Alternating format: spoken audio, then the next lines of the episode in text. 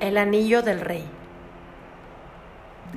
Una vez, un rey de un país no muy lejano reunió a los sabios de su corte y les dijo, he mandado hacer un precioso anillo con un diamante, con uno de los mejores orfebres de la zona. Quiero guardar oculto dentro del anillo algunas palabras que puedan ayudarme en los momentos difíciles un mensaje al que yo pueda acudir en momentos de desesperación total. Me gustaría que ese mensaje ayude en el futuro a mis herederos y a los hijos de mis herederos. Tiene que ser pequeño, de tal forma que quepa debajo del diamante de mi anillo. Todos aquellos que escucharon los deseos del rey eran grandes sabios, eruditos que podían haber escrito grandes tratados.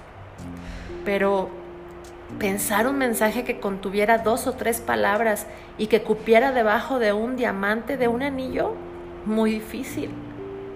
Igualmente pensaron y buscaron en sus libros de filosofía por muchas horas sin encontrar nada en que ajustara a los deseos del poderoso rey.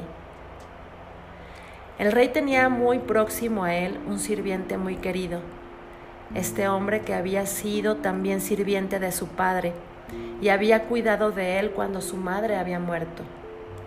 Era tratado como la familia y gozaba del respeto de todos. El rey, por esos motivos, también lo consultó y éste le dijo, no soy un sabio, ni un erudito, ni un académico, pero conozco el mensaje. ¿Cómo lo sabes? preguntó el rey. Durante mi larga vida en palacio, me he encontrado con todo tipo de gente. Y en una oportunidad me encontré con un maestro. Era un invitado de tu padre y yo estaba a su servicio. Cuando nos dejó, yo lo acompañé hasta la puerta para despedirlo y como gesto de agradecimiento me dio este mensaje. En ese momento el anciano escribió en un diminuto papel el mencionado mensaje. Lo dobló y se lo entregó al rey. Pero no lo leas, dijo. Manténlo guardado en el anillo. Ábrelo solo cuando no encuentres salida a una situación. En ese momento, el rey no lo entendió.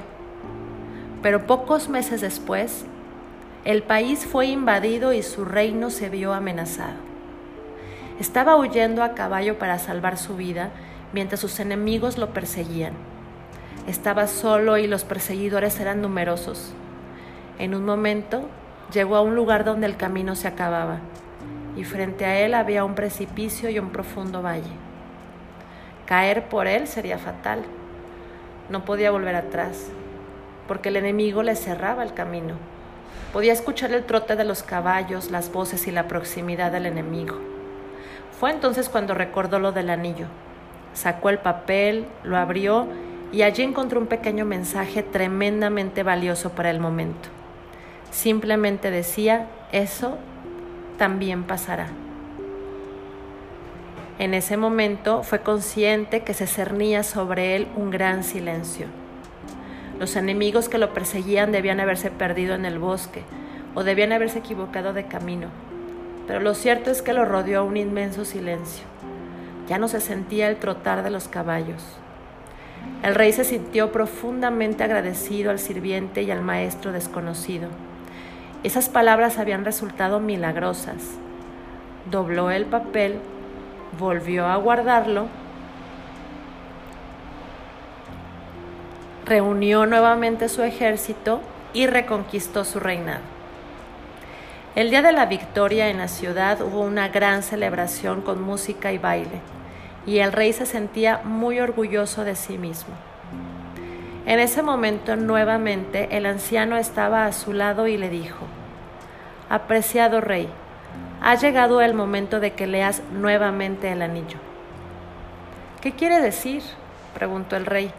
Ahora estoy viviendo una situación de euforia y alegría. Las personas celebran mi retorno, hemos vencido al enemigo. Escucha, dijo el anciano. Este mensaje no es solamente para situaciones desesperadas, también es para situaciones placenteras. No es solo para cuando te sientas derrotado, también lo es para cuando te sientas victorioso. no es solo para cuando eres el último, sino también para cuando eres el primero. El rey abrió el anillo y leyó el mensaje. Esto también pasará. Y nuevamente sintió la misma paz y el mismo silencio en medio de la muchedumbre que celebraba y bailaba. Pero el orgullo y el ego había desaparecido. El rey pudo terminar de comprender el mensaje. Lo malo era tan, tan, tan transitorio como lo bueno.